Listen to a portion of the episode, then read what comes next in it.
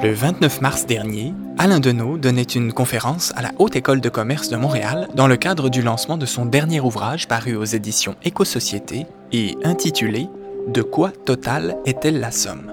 Multinationale et perversion du droit. L'événement était sous-titré ainsi Comploter, coloniser, collaborer, corrompre, conquérir, délocaliser, pressurer, polluer, vassaliser, nier, asservir et régir ou comment les multinationales font et défont les lois. Nous vous proposons ici de réentendre l'intégralité de cette conférence suivie de la traditionnelle période de questions. Bonne écoute. Je vous remercie de cet accueil euh, tellement chaleureux. À l'arrière, s'il vous plaît, faites-moi signe si vous ne m'entendez pas.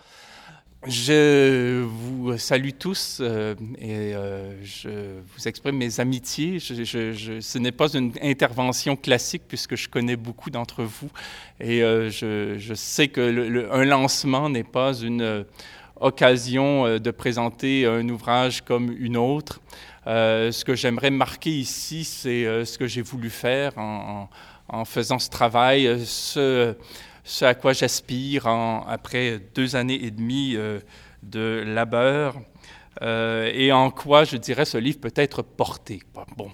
Euh, ce qui m'intéresse au-delà du cas total, qui est bon, la principale firme de la francophonie, disons-le comme ça, qui est une firme qui nous permet d'analyser le capital au 21e siècle en français, c'est pas plus mal, quoique c'est de plus en plus difficile même chez elle.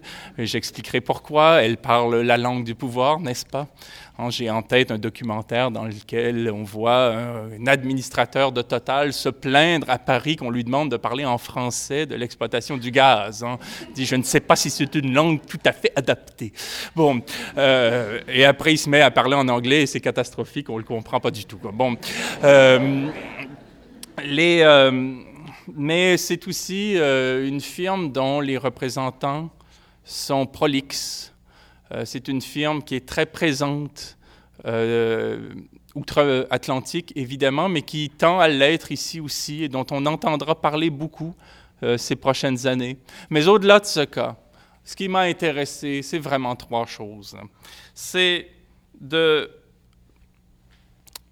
poser un problème, à savoir que les multinationales sont désormais à considérer tel un pouvoir, tel une autorité souveraine d'un genre spécifique hein, qu'il faut appréhender à ce titre.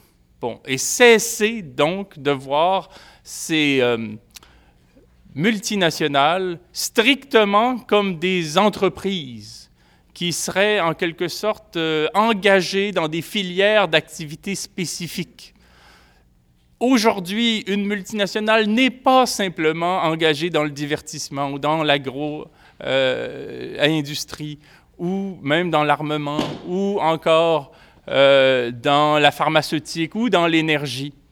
Une entreprise multinationale est d'abord et avant tout un pouvoir qui s'interpose dans l'histoire à ce titre et qui euh, prend appui sur ces champs d'exploitation et sur ces champs d'opération pour peser de tout son poids.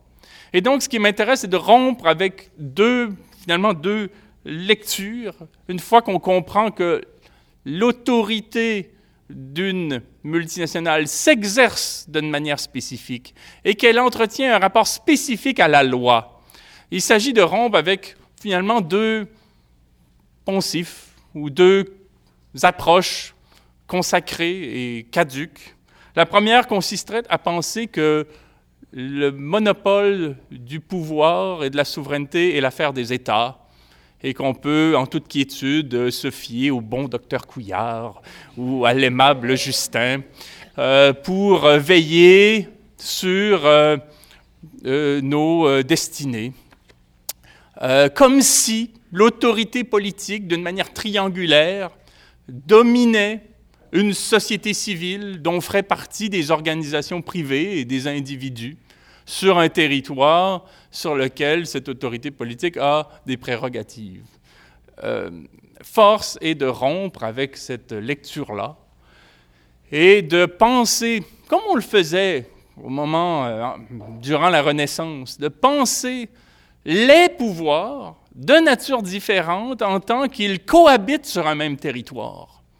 C'est ce qu'on faisait jadis quand on considérait que le royaume de France, en même temps que l'Église, en même temps que des seigneurs, en même temps que des ducs, en même temps que d'autres formes d'autorité, pouvaient, à la manière d'un millefeuille puissant, peser sur le cours historique des choses, parfois d'une manière conflictuelle, parfois d'une manière euh, collaborative, mais néanmoins sur un mode divers. Aujourd'hui, nous sommes face à des pouvoirs, notamment les multinationales et, euh, dans une moindre mesure maintenant, euh, les États. L'autre chose consiste à cesser de croire que ces prétendues entreprises, qui sont des pouvoirs, évoluent dans une économie libérale de marché où, à l'instar des vendeurs de sandwichs sur la rue, euh, sur le chemin de la Côte des Neiges, euh, euh, le, plus méritant attirerait une clientèle, tandis que le moins méritant serait sur le point de faire faillite. Quoi. Bon. on est dans un ordre qui suppose que les multinationales quadrillent les marchés s'interpose entre nous, les collectivités locales, euh, les législations politiques, les institutions publiques euh, et des euh, biens qu'on a rendus indispensables ou qui sont indispensables, et qui le font d'une manière concertée en élaborant un certain nombre de règles, un certain nombre de principes, un certain nombre de contraintes, un certain nombre de lois. Et donc, ces deux représentations, si on continue de les entretenir, soit on le fait par ignorance, ou soit on le fait par euh, idéologie, et s'il y a un lieu dont il faut parler de cela, c'est bien ici, euh, c'est-à-dire en déguisant des discours d'intérêt en savoir scientifique. Euh, qu'est-ce que ça veut dire, hein, présenter les multinationales en tant qu'elles entretiennent un rapport spécifique à la loi? c'est de rappeler que la loi a deux significations. La loi peut être l'œuvre de législateurs. Le gouvernement décide qu'on ne peut plus fumer dans les lieux publics. Bon, euh, c'est une loi. Bon, la loi peut aussi être un phénomène scientifique, la loi de la gravité. Les multinationales se placent prétendument sur ce deuxième régime de loi-là et présentent à l'échelle de la mondialisation, la loi du commerce, la loi du marché, et donc la mondialisation économique, comme étant une sorte de principe cosmique adossé sur des prétentions naturelles, à savoir qu'il y aurait cet ordre qui nous ferait en quelque sorte, qui nous qualifierait hein, d'une manière existentielle et par rapport auquel nous n'aurions pas le choix de euh, nous euh, conformer. Donc l'idée, c'est de présenter la mondialisation, son cadre, ses principes, ses contraintes comme allant, comme coulant de source, en faisant en sorte ensuite que les États s'y conforment au risque d'en payer le prix. Et je vais vous citer euh, ce qui tient lieu de théorie politique au sein de la firme Total. C'est le président directeur général Patrick Pouyanné qui déclare en 2014 C'est ça qui est extraordinaire dans la mondialisation. Il évoque ce cadre-là. Hein, ce qui est extraordinaire dans la mondialisation, c'est que la mondialisation n'est plus un problème de capitalisme et de non-capitalisme. Son lexique politique est assez restreint, vous l'excuserez. Ce n'est plus un problème de capitalisme et de non-capitalisme. Il y a effectivement toujours des différences, dit-il, il y a les libéraux et les moins libéraux, ça c'est son spectre politique gauche-droite. Hein? Bon. Mais, ajoute-t-il, mais in fine, ce n'est plus ça maintenant. Ce n'est plus ça maintenant. Il y a eu une révolution dans le sens où l'axe gauche-droite est révolu.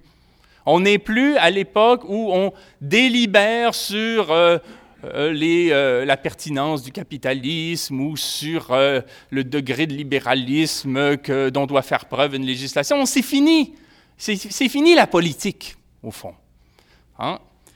Nous vivons tous dans un système commun et donc ceux qui veulent s'en extraire seront forcément des perdants.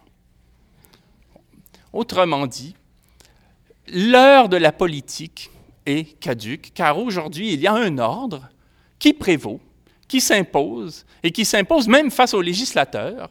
Et on a le choix entre s'en extraire et devenir perdant, et je pourrais expliquer en quoi, ou bien encore tenter de tirer son épingle du jeu en collaborant. Et pour corroborer ce, discours, euh, il y a un premier ministre hein, d'un pays très très lointain et pas aussi avancé que le nôtre, qui a dit euh, récemment, euh, il est médecin, il a dit euh, ce sont les agences de notation de New York qui établissent ce qu'il en est du budget du Québec. Et euh, tout aussi euh, pugnace hein, et courageux, son ministre de l'Agriculture s'est présenté comme étant plus faible que Monsanto dans, un rapport de force. Donc on voit qu'on entre, de plus en plus la chose est dite. Et de plus en plus on reconnaît les multinationales comme pouvoir diplomatiquement. Le Danemark vient de décider de dépêcher des ambassadeurs auprès des multinationales. Au moment de la COP 21, à la fin de l'année 2015, vous avez Total, qui fait partie des firmes qui signent la déclaration sur le climat, à l'instar de toute souveraineté. Vous avez Vladimir Poutine à Moscou, qui reçoit Patrick Pouyanné en 2014, dans un tête-à-tête qui a toutes les allures du point de vue du décorum d'une rencontre entre souverains. Et pourquoi elle en a les allures? Parce que tel est le cas. Ce sont deux représentants de souveraineté de nature diverse qui se rencontrent et il y a un communiqué qui a été mis à la fin, au terme de la rencontre, un communiqué officiel du Kremlin qui cite l'intéressé Patrick Pouyanné disant Total est la principale entreprise française et donc lorsqu'elle s'exprime, c'est la France qui parle. Et là, on assiste à une relation de lien symbiotique quand on s'y intéresse, au point où on se rend compte que euh, Patrick Pouyanné a été le directeur de cabinet de François Fillon, l'actuel euh, euh, candidat à l'élection présidentielle, alors qu'il était ministre. Bon, probablement que Pouyanné était presque aussi bien rétribué que son épouse. Bon, c'est dire. On, on, voit que le, un conseiller de François Hollande, l'actuel président, euh, est passé récemment dans les rangs de Total. Un ancien de Total a conseillé Jean-Marc Ayrault quand il était premier ministre. L'ancien responsable de la gendarmerie nationale en France est responsable de la sécurité chez Total. Donc on a non seulement une relation symbiotique entre la République française et la firme, mais en plus, on constate que la firme s'est émancipée de son créateur et devient un pouvoir capable aujourd'hui de peser sur le cours historique des choses parce que une multinationale, toute puissance, puissante qu'elle est, n'agit pas sur un mode autoritaire ancien comme un État. Et c'est là qu'il faut apprendre à la distinguer. C'est là où elle n'est pas de, même, d'une même nature.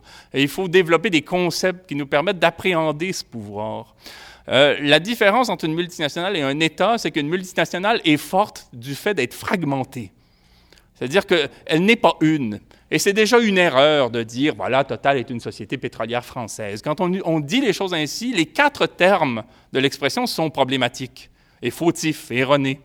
Déjà, Total, ce n'est pas une société. On pourrait parler de Danone, on pourrait parler d'Amazon, on pourrait parler de Boeing, on pourrait parler de Monsanto, on pourrait parler de toute autre firme, la Société Générale, ainsi de suite.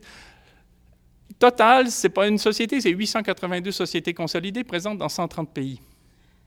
Bon, elle est capable de peser de tout son poids dans chaque législation où on la trouve. En Iran, en Algérie, au Myanmar, en France, au Canada, euh, en, Bolivie et ailleurs. Bon.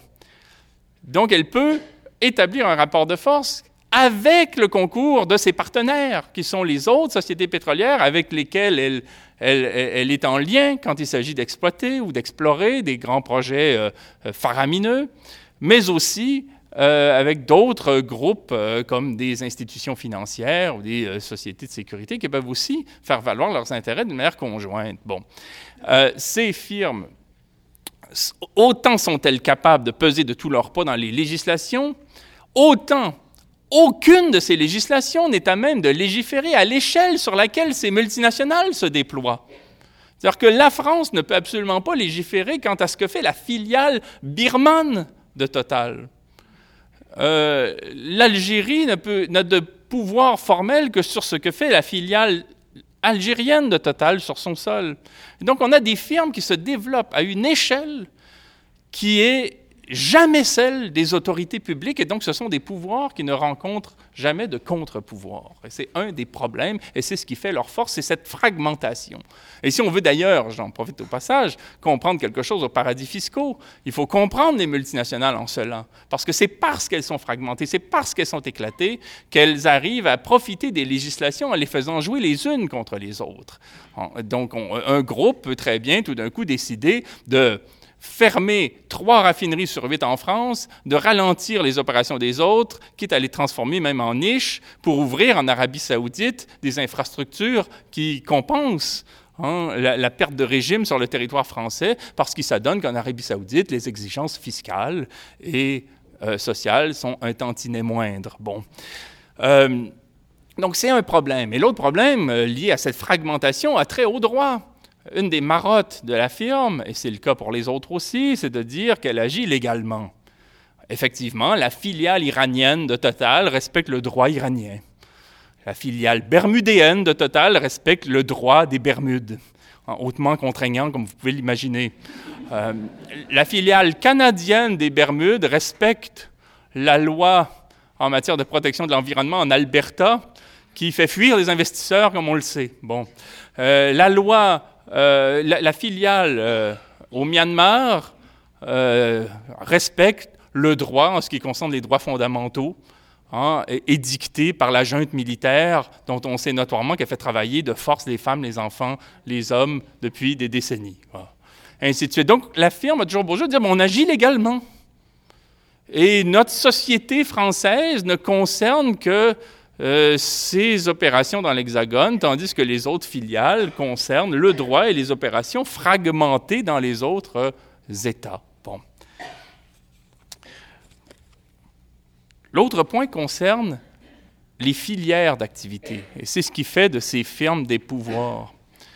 Total n'agit pas seulement dans le pétrole. Hein, je disais tout à l'heure, une société pétrolière française. Hein, Ce n'est pas une société, c'est 882 sociétés dans 130 pays, complètement fragmentées, complètement éclatées, complètement incontrôlables, qui n'ont pas de contre-pouvoir à cette échelle qui est la leur, euh, étant dans les interstices du droit, étant dans les interstices hein, des, euh, des, États. L'autre problème, c'est la question de la, pétrolière. C'est vrai que Total est engagé dans des projets pétroliers et dans la pétrochimie traditionnellement, mais elle s'intéresse aussi au gaz et à l'exploitation non conventionnelle du gaz, c'est-à-dire en, mobilisant des techniques qui sont celles de la fracturation hydraulique, qui sont absolument redoutables pour les écosystèmes. Mais en plus, elle compte produire de l'électricité à partir du gaz. Elle compte sur un ancien ministre français, Jean-Louis Borloo, comme lobbyiste en Afrique pour développer le secteur électrique en Afrique au nom du développement, donc en canalisant des fonds issus euh, de, l'aide au développement et en faisant, en disant aux militants, mais quoi, vous êtes égoïste, vous, vous avez l'électricité tous les jours et vous voudriez pas que les Africains en aient eux aussi. Alors nous, on va prendre, on va accéder aux fonds d'aide, hein, votés par les États pour développer euh, l'électricité en Afrique euh, à partir du gaz de schiste qu'on aura extrait en Algérie. En, Argentine et ou encore peut-être demain en France après la, la prochaine présidentielle. Quoi. Donc, donc, d'une part, cette société-là est active dans le domaine du gaz, mais aussi dans euh, le nucléaire civil, euh, les, euh, agro, les biocarburants, et enfin l'énergie solaire. Total est la principale société dans le domaine solaire. Bon, ce qui veut dire qu'après avoir, avec ses consoeurs, épuisé les ressources, après avoir en 100-150 ans euh, complètement euh, vider les réserves pétrolières, elle pourra faire de ce désastre son marché de demain, puisqu'elle anticipe déjà la suite et se positionne déjà. Et en cela, elle est un pouvoir parce qu'un pouvoir est une force qui tire profit de toute conjoncture et quelle que soit la conjoncture, on sait se positionner pour en tirer parti. Et c'est pour ça que c'est une erreur de simplement les voir engagés dans une filière. Il faut les voir plutôt comme étant engagés dans des stratégies d'exploitation pour se rendre indispensables, quelle que soit la conjoncture, même si la conjoncture désastreuse dans laquelle on se trouve est liée à leurs propres décisions et à leur propre stratégie antérieure. Hein, c'est comme se spécialiser dans la dépollution de ce que l'on a pollué. Mais là, on, diversifie ainsi ces opérations et, euh, et, cela suffit à, nous euh, faire passer la, firme comme un pouvoir. Mais également, il y a toute la question de la, euh, de la participation aux différentes étapes de la production. Quand vous êtes engagé dans la recherche de pointe et l'exploration, et ensuite l'extraction, et le transport, et le traitement, hein, le raffinage, puis la distribution, et ensuite le courtage, c'est-à-dire la spéculation boursière sur la base de ce que vous exploitez. Vous, vous êtes actif, que ce soit sur un mode exclusif ou sur un mode oligopolistique, c'est-à-dire avec quelques-unes grosses comme vous. Vous êtes en mesure de tirer profit là aussi de toute conjoncture. Hein, si les cours sont bas, on en profite pour euh, vendre très très cher de l'essence à la pompe aux consommateurs qui partent en vacances. Hein. Si les cours sont bas, on investit massivement dans la pétrochimie et quand les cours sont élevés, ben, à ce moment-là, on insiste sur l'exploration, l'exploitation. Mais de toute façon, on arrive à contrôler hein, la conjoncture et on est toujours les derniers à en payer le prix. on pourrait parler ensuite d'un rapport euh, enfin, on pourrait parler de l'élaboration de rapports de force avec les États.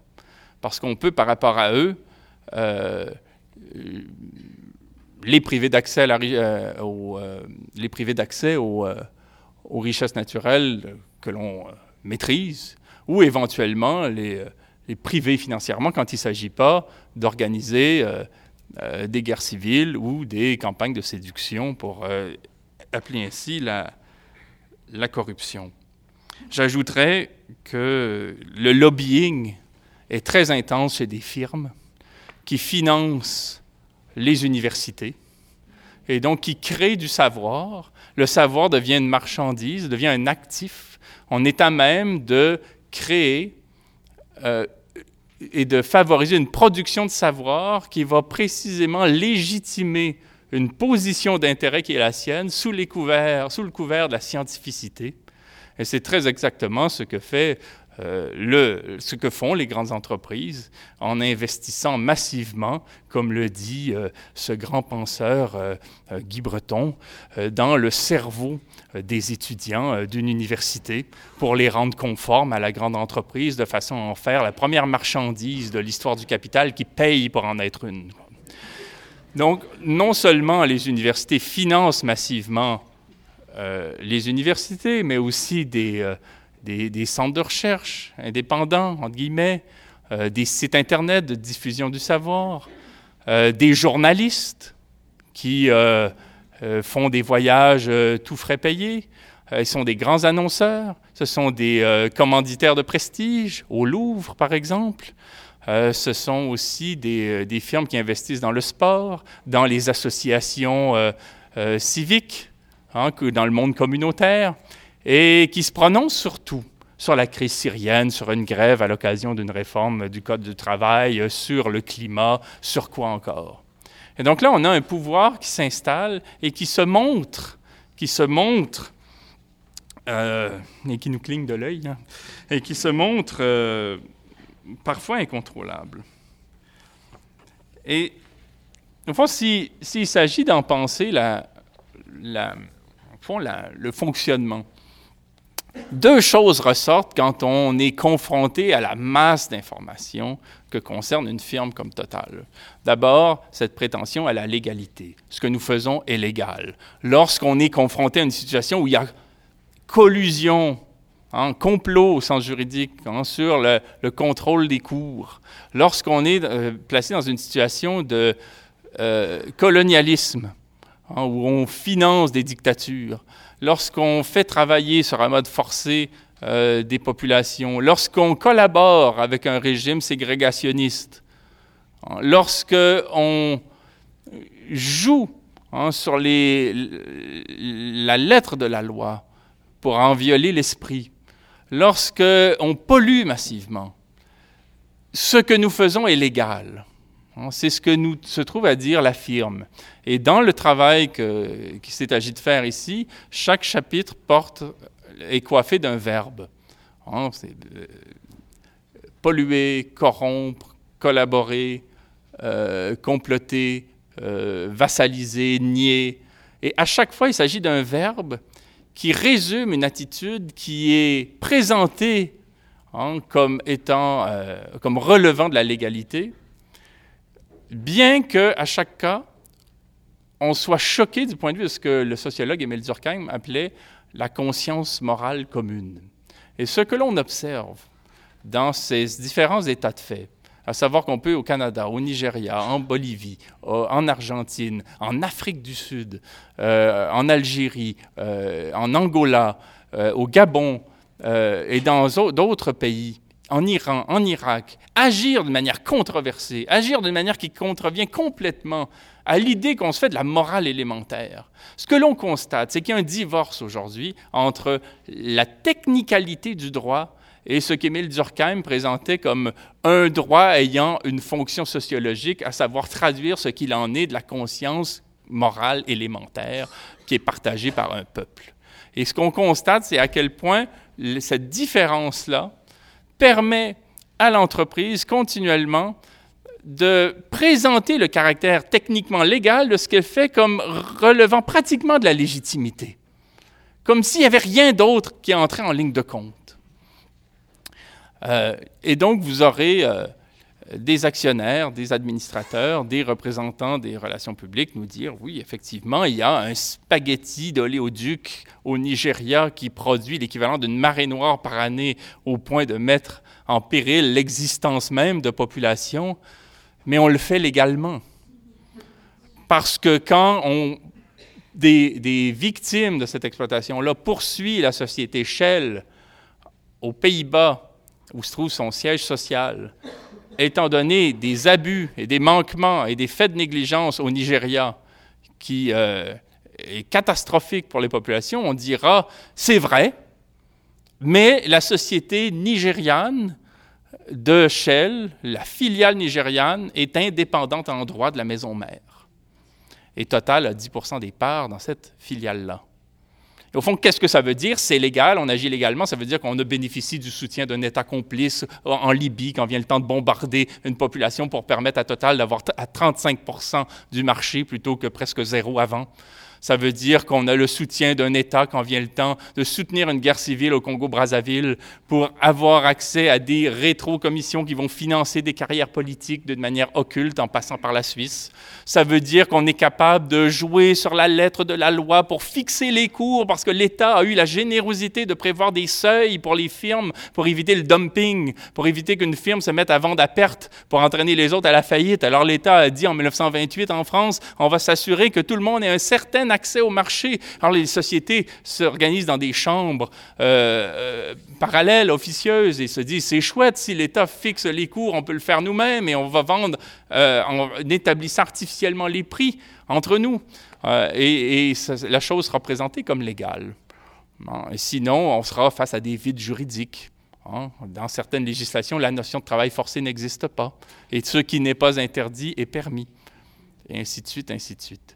Et quand on risque d'être attrapé dans les raies du filet de la justice, ben dans la common law ou en droit américain, il ne sera jamais trop tard pour régler hors cours et présenter encore une fois comme étant légal ce que l'on fait. Donc voilà, c'est une des, euh, c'est un des aspects. Et l'autre aspect qui, euh, qui ressort lorsqu'on s'intéresse à une firme, une multinationale, c'est l'idée du passé comme étant déjà passé, comme appartenant au passé. Et il m'a semblé important dans ce travail, non seulement d'analyser ce que voulait dire l'expression c'est légal, mais d'analyser le rapport qu'on a au passé quand on s'intéresse au capital. Le capital, ce n'est pas seulement l'argent. Le capital, ce n'est pas seulement les actifs financiers d'une firme. Le capital, c'est le savoir-faire, c'est le réseautage, ce sont les compétences, euh, ce sont les infrastructures. Euh, c'est tout ce qui permet au capital de croître, le capital. Et le capital d'une firme comme Total, c'est son passé. Le capital est la concentration d'actes passés qui ne sont pas encore passés parce qu'ils sont concentrés dans des actifs et dans un potentiel de développement qui euh, s'accroît continuellement. Alors, qu'est-ce que c'est Total du point de vue de ce passé, du point de vue de ce capital? Ces trois composantes réunies en une. C'est la Compagnie française des pétroles, qui a été créée de manière inconstitutionnelle en 1924 pour faire partie d'un cartel au Moyen-Orient qui a été créé par des États parrains strictement pour permettre à des entreprises d'avoir accès à des gisements sur un mode quadrillé, hein, euh, sans quelque forme d'autorité ou de contrôle que ce soit. Ce cartel-là aurait été impensable aux États-Unis, en France, au Royaume-Uni, aux Pays-Bas, mais tout d'un coup, au Moyen-Orient, on le rendait possible parce qu'on cherchait à s'approvisionner. Alors, on a créé des Frankenstein, c'est-à-dire des structures qui se sont développées d'une manière incontrôlée, tout simplement parce que les États dans lesquels se trouvaient ces, ces firmes formant des cartels étaient des enveloppes juridiques découlant de l'Empire ottoman qu'on avait démantelé et qui avait pour seule raison d'être d'encadrer l'industrie. Autrement dit, ce n'est plus l'État qui encadrait l'industrie, c'est l'industrie qui se donnait des États sur mesure. Et on, est, on, est, on s'est retrouvé dans une situation où deux types d'États existaient. Des États parrains, qui ont besoin d'approvisionnement et qui lancent au Proche-Orient, dans cet empire ottoman qu'on démantèle, des firmes travaillant pour elles, mais étant des créatures dont on ne contrôle pas les destinées, que deviendront des Frankenstein, c'est-à-dire des pouvoirs tellement puissants qu'au moment de la Deuxième Guerre mondiale, on vendra autant aux nazis qu'aux alliés, l'idée étant de se positionner en situation de surplomb. Et on crée donc ces enveloppes juridiques que sont euh, l'Iran, l'Irak, ainsi de suite, des pays qui n'ont donc pour vocation que d'encadrer l'industrie pétrolière, exactement ce que l'on fera en Afrique après la Deuxième Guerre mondiale, au Gabon, au Congo-Brazzaville, au Tchad, au Cameroun, et exactement ce qu'on avait fait, parce que c'était le modèle, dans des pays coloniaux du Commonwealth comme le Canada, c'est-à-dire créer des enveloppes juridiques, hein, des colonies qui n'existent que pour encadrer l'activité du capital, euh, les, euh, les, institutions publiques étant essentiellement des institutions du droit, c'est-à-dire essentiellement des huissiers qui veillent à la bonne circulation du capital, les États n'étant pas des autorités politiques souveraines représentant une volonté populaire et des positions de principe au profit de population et au profit du bien commun et de la chose commune et d'une subjectivité collective, mais des enveloppes agissant un petit peu comme des arbitres dans le sport, quoi, en disant elle est bonne, elle n'est pas bonne, voilà, la ligne est ici.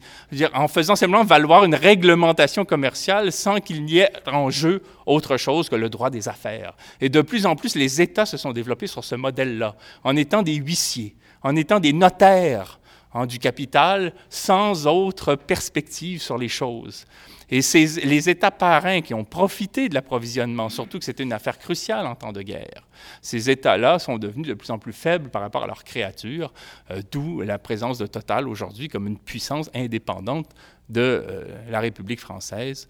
Euh, on n'a qu'à voir la, composition de son actionnariat pour le comprendre. Donc, il y a la Compagnie française des pétroles qui est en fait spécialisée dans les cartels, dans des rapports à des sociétés plus puissantes qu'elle, avec laquelle elle va entrer en collusion pour quadriller le marché. Ensuite, on a ELF, qui est spécialisé à partir de la Deuxième Guerre mondiale dans des politiques néocoloniales, notamment en Afrique, dans le but de façonner des États qui vont tout simplement lui permettre de mener des opérations d'exploitation et d'exploration sur un mode autonome euh, grâce à euh, la, complaisance de chefs d'État que l'on nomme sur un mode coopté. Et ensuite, vous avez Petrofina, une société belge qui est fusionnée à Total au tournant des 20e euh, et 21e siècles et qui a pour actionnaires Paul Desmarais et Albert Frère et qui apporte à la firme sa dimension internationale, son actionnariat international.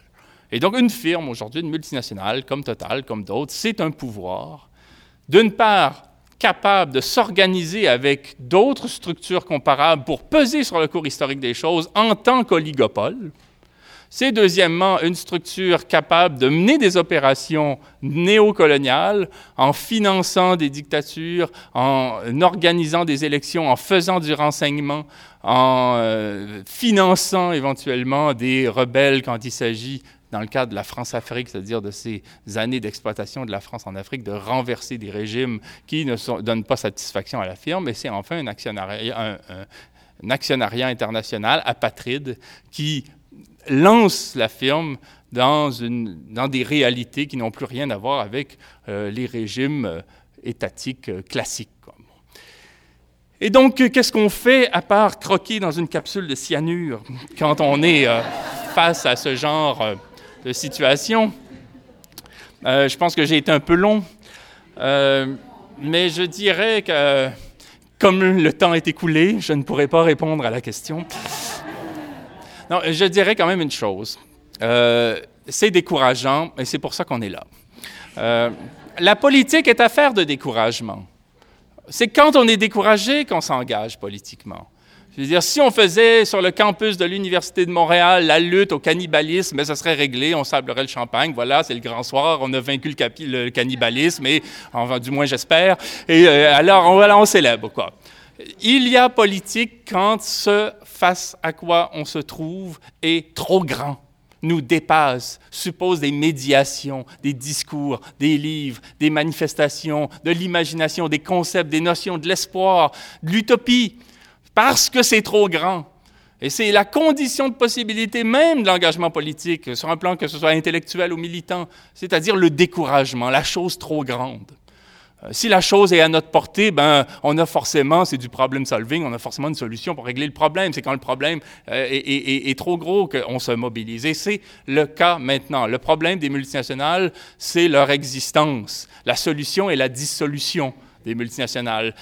on n'en a pas besoin. On n'a pas besoin de multinationales pour boire des boissons sucrées, on n'a pas besoin de multinationales pour manger des sandwichs, on n'a pas besoin de multinationales pour euh, se procurer des chaussures, on n'a pas besoin d'elles pour l'énergie. On aurait très bien pu exploiter le pétrole sur un mode complètement éclaté avec des milliers de structures de type euh, euh, PME, coopératives, petites sociétés d'État, dans un cadre vraiment libéral, vraiment concurrentiel, comme on prétend y croire dans ces murs, alors que ce n'est que de l'idéologie Hein, parce que dans un cadre comme celui-là, à supposer qu'il eût été libéral, on aurait eu des structures étatiques encore suffisamment puissantes pour se dire c'est peut-être pas une bonne idée d'épuiser les réserves pétrolières en un siècle, alors qu'il y aurait peut-être mieux à faire que de les brûler pour permettre l'étalement urbain voulu par les constructeurs automobiles et les sociétés pétrolières. Il y aurait peut-être lieu de penser ce qu'on va faire de cette richesse-là plutôt que de simplement la laisser à des pouvoirs que sont les multinationales.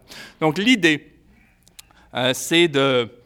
Euh, d'en venir à ce problème que sont les multinationales comme telles, et sachant, sachant qu'on ne peut pas en venir à bout, au moins avancer comme on le peut, au cas par cas, euh, en militant pays par pays, là où nous sommes, euh, ainsi que nous le pouvons, s'il s'agit par exemple de contraindre à la divulgation pays par pays Hein, des actifs qu'ont des entreprises euh, pour euh, au moins cerner ce qui se trouve dans les paradis fiscaux, au moins faire en sorte qu'on protège des lanceurs d'alerte quand il s'agit de dénoncer un certain nombre de dérives, au moins qu'on rende solidaires en droit les filiales et les maisons mères. il y a des avancées. Dans le bouquin, j'ai essayé de faire en sorte qu'à chaque fois qu'on marque des avancées, cela soit souligné, tout en sachant que ces puissances-là, tout en étant le problème, parce qu'on n'en a pas besoin, sont et en n'étant surtout pas la solution, contrairement à ce qu'elles prétendent être euh, quand il s'agit d'évoquer le climat ou autre chose,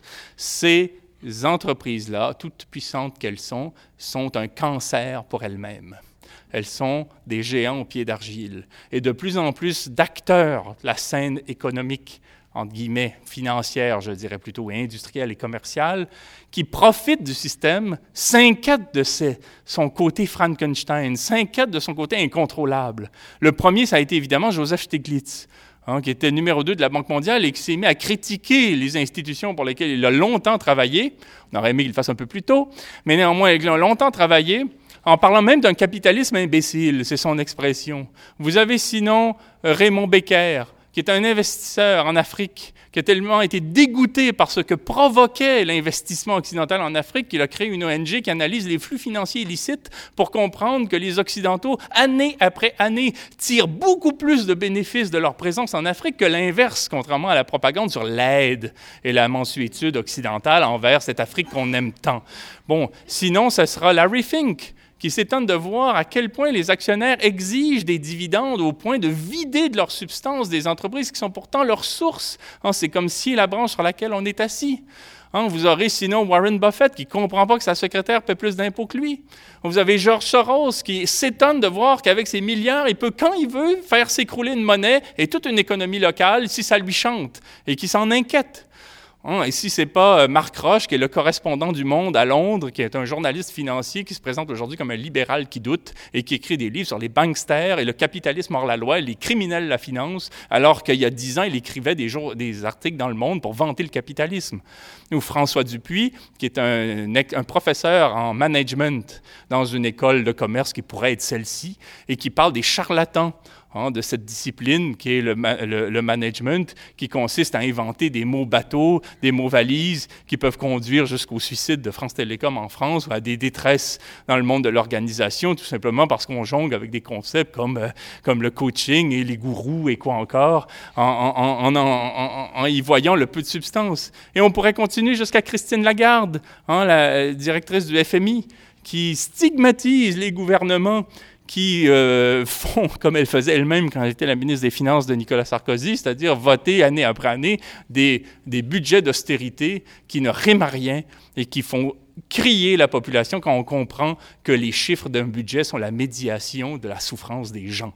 Bon, elle arrive à faire comprendre cela et à le faire parce que les choses euh, dépassent l'entendement et euh, tombe sous le sens, ce que semblent comprendre certains gouvernements seulement quand ils sont à une année de l'échéance électorale.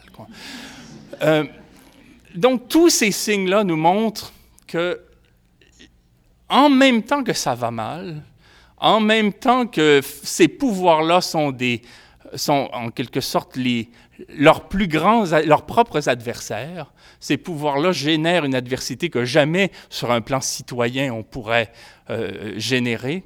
En même temps, nous sommes, et je vais finir là-dessus, euh, dans euh, une conjoncture historique qui va appeler qu'à un moment donné, à certains seuils critiques de l'histoire, qui peuvent arriver très tôt, il y ait des actrices et des acteurs sociaux prêts à intervenir du point de vue de la parole, du point de vue de l'imagination, du point de vue de contre-modèle, quand nous aurons d'une manière large l'écoute de nos concitoyennes et concitoyens. Le jour il va en coûter plus cher de mettre de l'essence dans sa voiture que ce que rapporte la journée de travail pour laquelle on l'a acheté. Euh, le jour où on rira quand Alain Dubuc se présentera à la télévision. Le jour où ça nous paraîtra clair que ce discours-là ne tient plus, qu'on nous a menti, lorsqu'il y aura une crise de confiance, comme dit Rosa Luxembourg, et que par ailleurs, il y aura des ouvertures, une écoute pour autre chose, il faudra présenter des perspectives désirables sur la base de l'entraide, sur la base du partage, sur la base de la solidarité et de l'intelligence. Et il y a fort à croire, fort à parier que nous sommes à, l'aube d'une époque où cette écoute sera au rendez-vous, cette écoute de nos concitoyennes et concitoyens, parce que on s'entête à croire toujours plus, à redemander toujours plus de ce qui nous met dans le pétrin, et il, sera éclatant, tôt ou tard, hein, de voir le caractère abusif de ces pouvoirs qui ne pensent qu'à eux seuls.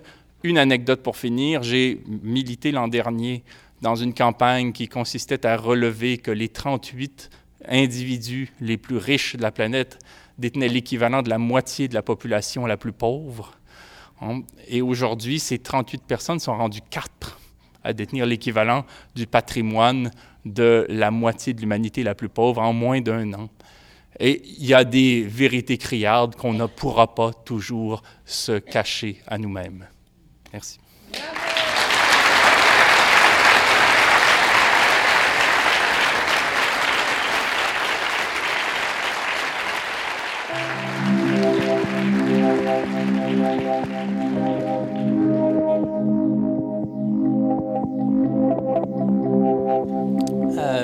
Ben, je vais prendre les questions dans l'ordre. Euh, en fait, depuis euh, Michel Foucault, on sait que en Occident, en tous les cas, on, tue les acteurs sociaux symboliquement. C'est-à-dire que la pensée critique suppose qu'on réfléchisse à partir des puissances propres de l'esprit et non par rapport à qui nous embauche. C'est la différence aujourd'hui entre être expert ou être intellectuel. L'expert vend sa force de travail intellectuelle à des employeurs. Bon, ça peut être un ministère de la Défense, ça peut être euh, une société qui fabrique des pots de yaourt puis qui souhaite qu'on les fasse de manière aérodynamique pour séduire une clientèle. Ça peut être euh, des ingénieurs qui travaillent à créer, euh, fabriquer des vélos qui font briser, c'est de suite. Bon, tout le problème, bon, aujourd'hui, de, bon, de la médiocrité, quoi, bon, qui est au cœur d'un régime comme celui-là. et sinon, il y a les intellectuels. Les intellectuels, ben, comme dit Edouard Saïd, travaillent en fonction de ce qu'il appelle un esprit d'amateur, qui n'a rien à voir avec l'amateurisme, mais qui travaille à partir d'un attachement à leur objet, au sentiment que c'est nécessaire et ce qui permet de transcender souvent l'enfermement disciplinaire. Si on s'intéresse à un objet, on va s'y intéresser comme tel, du point de vue de l'histoire, du point de vue de la psychanalyse, du point de vue de l'économie, du point de vue de la politique, du point de vue de la sociologie et le reste. Euh, et aujourd'hui, on tue ces gens-là en ne les embauchant pas, en les marginalisant. Euh, et c'est très souvent, c'est pour ça que je dis que moi, j'aime pas trop l'étiquette engagée, parce que très souvent, ce sont les autres qui nous disent engagés, et très souvent, les institutions nous disent engagés précisément pour ne pas nous engager. Bon, et euh, je dirais plutôt que nous sommes dégagés. Nous sommes dégagés de toutes ces contraintes. Mais euh, bon, quand on est dégagé, les les, euh, euh, bon, dire, les, les, enjeux de carrière apparaissent de surcroît. Hein, on, veut dire, on, peut, comme Noam Chomsky, être néanmoins au MIT, on peut, comme Gramsci, être en prison, ou on peut, comme Rosa Luxembourg, être assassiné. Mais le plus souvent, on, on est précaire. Bon. Et dans les critères du capital, c'est comme tuer quelqu'un que de le laisser dans les marges des euh, institutions de pouvoir, comme si on souffrait à n'être pas à l'intérieur. C'est bien mal nous connaître une fois de plus. Euh, sur la, deuxième question, c'était... C'était la caisse... Euh, oui, la caisse de dépôt et placement, oui. bon, total, c'est 882 structures dans 130 pays c'est un capital qui est à 72% non français. Euh, c'est une myriade de structures, dont certaines au Canada. Elle s'intéresse aux sables bitumineux, au pétrole des sables bitumineux. Le pétrole des sables bitumineux n'a de valeur que s'il est transporté. Parce que ça vous a peut-être pas échappé si vous connaissez la géographie que l'Alberta n'est pas près d'un cours d'eau. Bon, il n'y a pas de port. Alors, ce pétrole-là, s'il n'y a pas d'oléoduc pour le transporter, ne vaut rien. Bon. Et si des États de droit et des firmes signaient un protocole sur le climat disant que la température planétaire n'allait pas euh, excéder 2 degrés à l'avenir, il faudrait, si leur signature valait quelque chose, il faudrait que 85% de ce pétrole reste sous la terre. Bon, euh, on voit à quel point on amuse la galerie avec euh, des grands messes euh, médiatiques. Il reste que ce pétrole, on continue de l'exploiter, on continue de construire des oléoducs, et on construit des oléoducs. Évidemment, ce sont des investissements massifs à partir des fonds de la Caisse de dépôt et placement du Québec, qui investit deux fois plus directement ou indirectement dans le pétrole albertain qu'au Québec. La Caisse. Bon.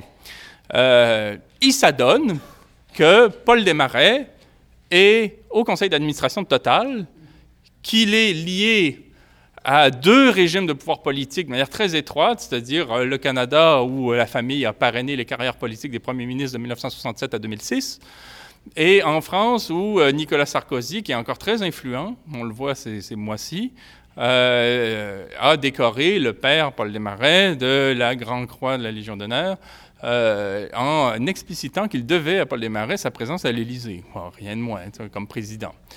Donc, les Desmarais, qui sont au cœur d'un réseau d'influence, et je n'ai pas parlé de la famille Bush et de leur présence dans Barrick Gold aussi, par exemple, euh, est, une, euh, est, une, famille qui a aussi, euh, par Power Corporation, des liens avec les dirigeants de la Caisse. Henri-Paul Rousseau, quand il a quitté la Caisse, a accouru dans les bras des dirigeants de Power Corporation et son successeur a eu pour initiative, quand il a été nommé à la Caisse, d'aller à Sagar, qui est la capitale officieuse de ce grand dominion qu'est le Canada, rencontrer les démarrais. Et selon le commissaire, le redoutable commissaire au lobbyisme euh, du Québec, apparemment, il aurait été question de tricot, de théière chinoise et de philatélie, mais pas de commerce, pas d'investissement. C'était purement amical.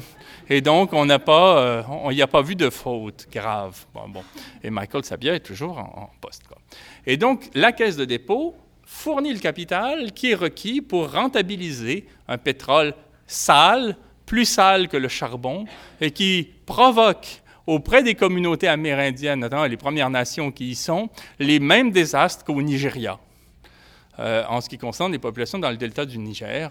Et ça vous pourra, peut-être vous faire comprendre euh, toutes les contorsions, tous les atermoiements, tous les malaises de Pauline Marois lorsqu'on essayait de lui faire dire que le Québec est un modèle en matière de climat, étant donné notre belle hydroélectricité, alors que pendant ce temps-là, nous sommes au fond des, des, investisseurs de premier plan en Alberta dans ce pétrole très sale qui est euh, celui des sables bitumineux. L'autre, la dernière question? Qu'est-ce qu'on fait? Euh, bon, euh, je pourrais vous parler de Culpa chez nous par rapport au Québec. Je pourrais vous parler d'une association qui a euh, été active dans un boycott euh, en Afrique du Sud alors que Total y était. Euh, je pourrais vous parler des, artistes qui régulièrement maintenant vont au Louvre pour condamner le fait que le Louvre accepte explicitement le financement total pour restaurer des œuvres. Je pourrais, et ce que je dirais surtout, parce que ce n'est pas dans un livre qu'on va appliquer une recette. Si on avait une recette, ça se saurait. Quoi. Ce qui est intéressant, c'est qu'il y a tellement de cas de figure, lorsqu'on parle de tellement de sociétés, tellement d'entités, dans tellement de pays, par rapport à tellement de problèmes, je dirais une chose. Cette question-là que vous me posez, je ne vous vise surtout pas personnellement, c'est un fait social. Cette question que vous me posez, moi qui ai l'occasion de faire beaucoup de conférences, je me la fais poser tous les jours. Et j'en suis à un point d'étonnement. C'est-à-dire que je m'étonne, et je m'étonne quant à nous tous, Hein, de ce que nous nous fassions dire depuis des décennies, que nous courons à la catastrophe, qu'il n'y a plus de poissons dans les eaux, que les glaciers fondent, que le désert avance, que les sols s'érodent, que le climat surchauffe, que l'état social s'écroule, que les références politiques s'amenuisent, que nous votons de plus en plus dans les... Euh, euh, pour les plus hautes fonctions des différents pouvoirs publics pour des malades mentaux. Je veux dire, euh, que nous sommes dans une situation gravissime. Ça fait des décennies qu'on se le fait dire et je ne comprends pas que collectivement, nous soyons encore dans une position stationnaire à se dire passivement, oui, mais qu'est-ce que je peux faire, moi, dans mon demi-sous-sol, en mangeant de la pizza congelée, puis en regardant TVA? Et je veux dire, on en est là. Et je m'étonne de ce que nous ne soyons pas déjà en mouvement. Je m'étonne que nous ne soyons pas déjà à essayer n'importe quoi, mais au moins à faire quelque chose, à notre échelle, puis à une échelle plus grande, en se sachant des sujets collectifs et en ne pensant pas que nous sommes des individus. C'est une construction de l'esprit remarquable que celle de nous faire croire que nous sommes des individus. On sait très bien que spontanément, n'importe quel anthropologue le concevra, que spontanément, on se vit comme des sujets collectifs il faut être abruti par des années et des années euh, de propagande, en étant le plus souvent d'ailleurs assis dans des amphithéâtres comme celui-ci, pour croire que nous sommes des individus. Le, paradoxe de l'individualisme, c'est que c'est une construction sociale. Le plus grand conformisme consiste à se dire individu, à se demander si on va choisir sa, voiture rouge ou blanche, si on va aller à Cuba ou en République dominicaine, euh, en étant complètement, en quelque sorte, travaillé par des organisations de pouvoir. Et l'heure est venue, évidemment, de rompre avec ces, constructions-là, à se dire citoyennes et citoyens d'une république en puissance, ou en tout cas d'une forme euh, à imaginer d'institutionnalisation sociale en tant que nous sommes en partage du même monde et de la même réalité historique.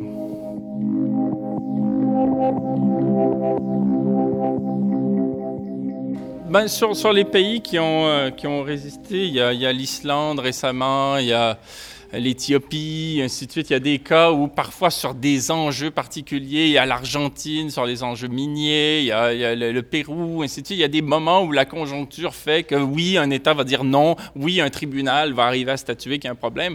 Mais euh, l'enjeu, si on voit au-delà de, de ces contexte particulier, c'est qu'on est tout le temps en train de, parler, lorsqu'il s'agit de cette échelle, hein, de l'État et de la firme, d'une tentacule. Et donc, on est face à un hydre tentaculaire. Donc, peut-être que dans les, euh, centaines et milliers d'opérations que peut effectuer à travers ces, structures multiples, une firme peut ici ou là essuyer des revers, mais comme firme, elle continue toujours d'être bien portante. Et l'enjeu est, est, là. Mais effectivement, il y a lieu de tenir bon, et c'est toujours ça de gagner. Et c'est toujours ça de gagner en termes aussi de, de, rapport de force, parce qu'il y a dans, dans l'histoire des grands crus, en 1848, 1968, 2011, et ces grands crus-là euh, témoignent d'une compréhension que peuvent avoir les peuples, à savoir qu'ils ont intérêt non pas à être dans la concurrence, dans la loi de la jungle, mais dans la solidarité, en comprenant que le bien commun est une affaire universelle. Bon, donc, c'est tendre vers la bonne direction. Euh, la question, c'était sur, oui, en fait, à l'Assemblée nationale, je me souviens qu'un député m'a dit, euh, mais euh, par rapport aux banques, aux sociétés multinationales, sur la question spécifique du fisc, ben c'est difficile, là, on ne peut rien faire. Mais, mais comment on ne peut rien faire? vous êtes les seuls à pouvoir faire quelque chose, vous êtes habilités à le faire. Quoi. Et effectivement, a voté une loi que je préconisait à ce moment-là, qui était vraiment pas. Euh, qui, était de l'ordre justement de d'une solution qui n'est pas satisfaisante. Ce qui est difficile aujourd'hui quand on milite, c'est qu'il faut avoir l'honnêteté intellectuelle de se dire je milite pour quelque chose qui n'est pas satisfaisant. Mais une fois qu'on s'est dit ça, ça va mieux. Et on continue. Non, mais c'est dire de ne pas croire en des panacées, mais de ne pas croire que parce que ce n'est pas la panacée, il n'y a rien à faire. C'est comme si on était totalement binaire. Donnez-moi la carte postale que je vais signer ou la pétition que je vais signer en me promettant que ce sera fini, hein, ou bien dites-moi que j'ai plus qu'à regarder TVA. C'est comme si on était dans cette tension-là, alors qu'il y avait lieu, là, au moins, c'est ce que je préconisais, pour le gouvernement du Québec, déjà, de dire nous sommes souverains en matière fiscale. Et ça, ce n'est pas une position proto-souverainiste, c'est la Constitution canadienne qui confère au Québec les pleins pouvoirs en ce qui concerne sa fiscalité, son droit à percevoir des impôts. Euh, nous, euh, nous n'avons pas donc à respecter les traités que le gouvernement fédéral a signés avec des paradis fiscaux, et nous pouvons même euh, imposer les sociétés multinationales, pas par rapport à ce que fait la filiale sur le territoire, mais par rapport à ce qu'on estime être la part de revenus qui est relative à sa présence chez nous. Peu importe si les fonds sont aux Bermudes, en Suisse, au Caïmans, si on estime que 2% des revenus de la firme relèvent de sa présence sur notre territoire, à partir d'une méthode qui pourrait supposer des coefficients, nombre d'employés, capital, ainsi de suite, chiffre d'affaires, eh bien, on pourrait faire ça, mais pour éviter la concurrence, entre États, on pourrait faire ce qu'ont fait les étudiants en 2012, c'est-à-dire des seuils planchers, en disant ben, lorsqu'il y aura tant de législations qui auront voté une loi semblable représentant telle démographie de tel des pays de l'OCDE, par exemple, ben, cette loi est automatiquement en application. C'était ça. Et le type m'a dit, euh, c'était un sympathique député de la CAC qui m'avait dit mais qui était vraiment sympathique, cela dit. C'était quelqu'un qui essayait euh, authentiquement de comprendre, et pour une fois, je ne fais pas d'ironie. Euh, il, essayait vraiment, de, mais c'est là qu'il a dit, mais ça sera difficile, mais si c'est difficile pour vous, bon, mais cela dit, pour répondre vraiment à votre question, il ne s'agissait pas d'une solution. Le problème, c'est que les multinationales existent, et du moment qu'on les reconnaît, on participe au problème. Euh, on n'est pas dans l'ordre de la solution. Mais c'est la différence entre être révolutionnaire et être social-démocrate. Et j'ai pas l'impression qu'un empêche l'autre. On peut être révolutionnaire, à savoir qu'on a l'honnêteté intellectuelle de se dire qu'il faut rendre révolu ce qui nuit au bien commun, les multinationales, tout en étant social-démocrate dans, une sorte de, de, dans un rapport au principe de réalité, à savoir que dans l'heure, pour l'heure, là où je peux aller, c'est sur un mode réformiste comme celui-là. Et donc, je, pense que c'est dans ces tensions-là qu'on peut, qu'on peut euh, euh, se situer, en sachant que il y aura toujours. Enfin, voilà, je n'irai pas plus loin dans ce débat qui pourrait euh, être très, long. Le troisième point, c'est? Oui. oui, j'ai surtout parlé par rapport euh, au Congo-Kinshasa de la présence de Total dans les Grands Lacs, au lac Albert, mais principalement du côté de l'Ouganda. Vous savez que Total aujourd'hui poursuit l'Ouganda devant ces mécanismes de règlement différents que sont des, tribunaux parallèles à nos traditions judiciaires, nos institutions judiciaires qui ont été pensées euh, dans le cadre des accords de libre-échange ou d'ententes multi- ou bilatérales, strictement pour favoriser des multinationales qui sont reconnues comme étant capables de poursuivre des États. Donc aujourd'hui, l'Ouganda est poursuivi étant donné ce projet d'exploitation euh, euh, de, Total, notamment dans cette région-là, qui est où se trouvait jadis une société pétrolière canadienne, une junior, qui s'appelait Heritage Oil, dirigée par un mercenaire euh, euh, britannique, et Tony Buckingham, qui avait décidé de créer des sociétés des start-up pétrolières au Canada pour passer inaperçu, parce qu'ils se sont dit, dès que quelque chose est canadien, c'est bien vu, et on passe sous les radars. Quoi. Bon. Et, euh, et j'en ai parlé beaucoup dans Noir Canada et aussi dans euh, Paradis sous terre. Et euh, je reviens vraiment à l'essentiel de votre question.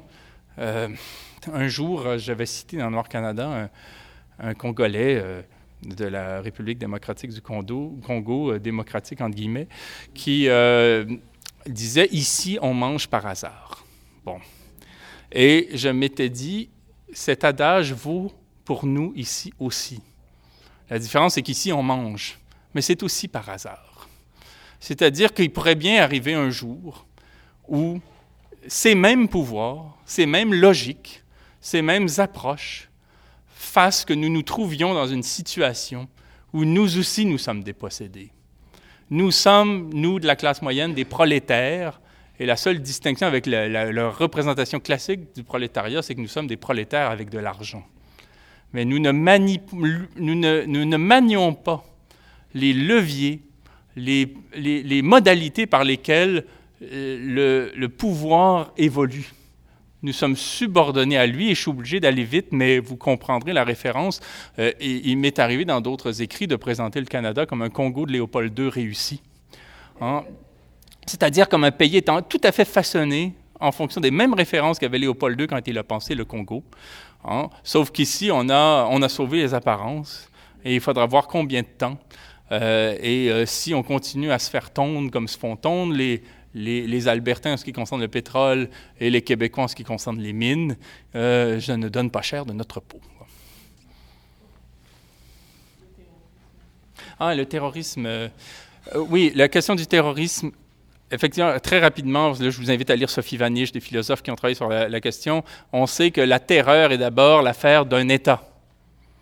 Hein? Et les États que ELF, une composante historique de Total, ont façonné, c'est-à-dire le Gabon, le Congo-Brazzaville euh, et dans une autre mesure euh, le Tchad et le Cameroun, sont des régimes terroristes pour les populations et qui euh, suscite la terreur dès lors qu'on veut conférer un peu de sérieux aux prétentions de l'État, à l'idée qu'un État est censé représenter une volonté populaire. On a au contraire en Afrique, dans l'Afrique, euh, dans la France-Afrique, ces parodies de Cinquième République qui se sont donné une monnaie qui est étalonnée à Paris et qui fonctionne sur un mode complètement ubuesque. Et dès lors qu'on prétend à autre chose qu'à un effacement face, à ces pouvoirs-là, on est effectivement tota-, terrorisé.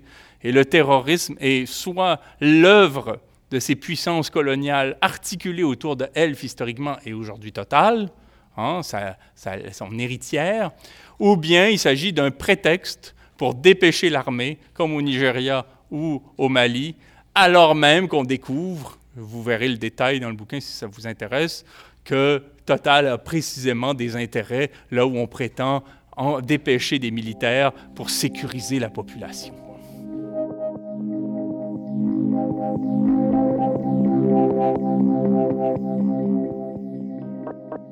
Ben, je ne serai pas très disert sur la question parce que je, je, reviendrai à ce que je disais tout à l'heure sur les initiatives, sur les contextes, sur, j'aurais envie de dire, tout est bon à prendre tant qu'on y croit pas avec la foi du charbonnier, tout en étant dans une position de doute par rapport à ce qu'on fait, aussi euh, dans une position de modestie, à savoir que euh, on, si on jette son dévolu sur une cause, euh, il importe de pas le faire euh, aveuglément et de pas le faire non plus dans une sorte de fanatisme qui consisterait à penser que c'est la le, fin du fin d'agir ainsi, surtout dans un contexte où les échelles sont très variées. Quoi.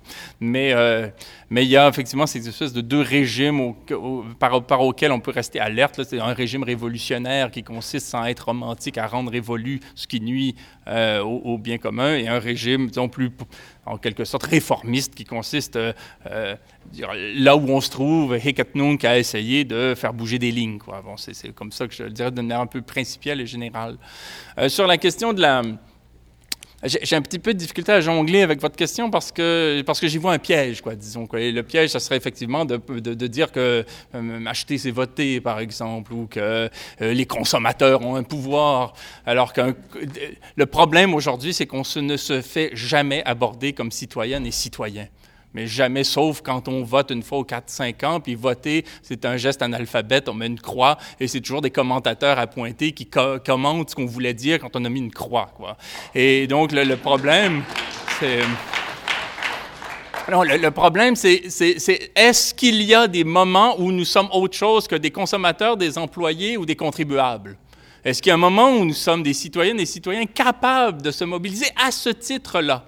Et c'est très rare qu'on nous place dans cette position-là. On nous fait oublier qu'on est des citoyennes et des citoyens. Et, et s'il s'agit, une fois cela dit, d'abonder, d'aller dans votre sens, c'est-à-dire de, d'éviter la complaisance, de se présenter comme de pures victimes, euh, je vous référerai, je n'aurai pas le temps de développer ici, mais à des travaux tels que Gouvernance ou Médiocratie, où il s'agit de présenter, euh, de nous présenter, nous tous, non pas comme la classe moyenne, mais comme des colons, ce que nous sommes structurellement. Nous sommes, nous sommes même pas dans une république, nous sommes dans une monarchie constitutionnelle qui est un euphémisme pour désigner une colonie, et nous sommes des sujets de sa majesté, c'est-à-dire des colons, quoi. Et c'est ce que nous sommes, nous sommes les petites mains de la colonie, et nous avons une très faible conscience de classe de ce que nous sommes, parce que nous avons une mauvaise conscience quant à ce que nous avons fait, à ce qu'on nous a fait faire historiquement. Et donc, nous avons une mauvaise conscience de classe et ça nous évite, ça nous rend difficile, ça nous inhibe quand vient le temps de se positionner dans l'histoire en vue de, de, de, de transformation radicale. Quoi.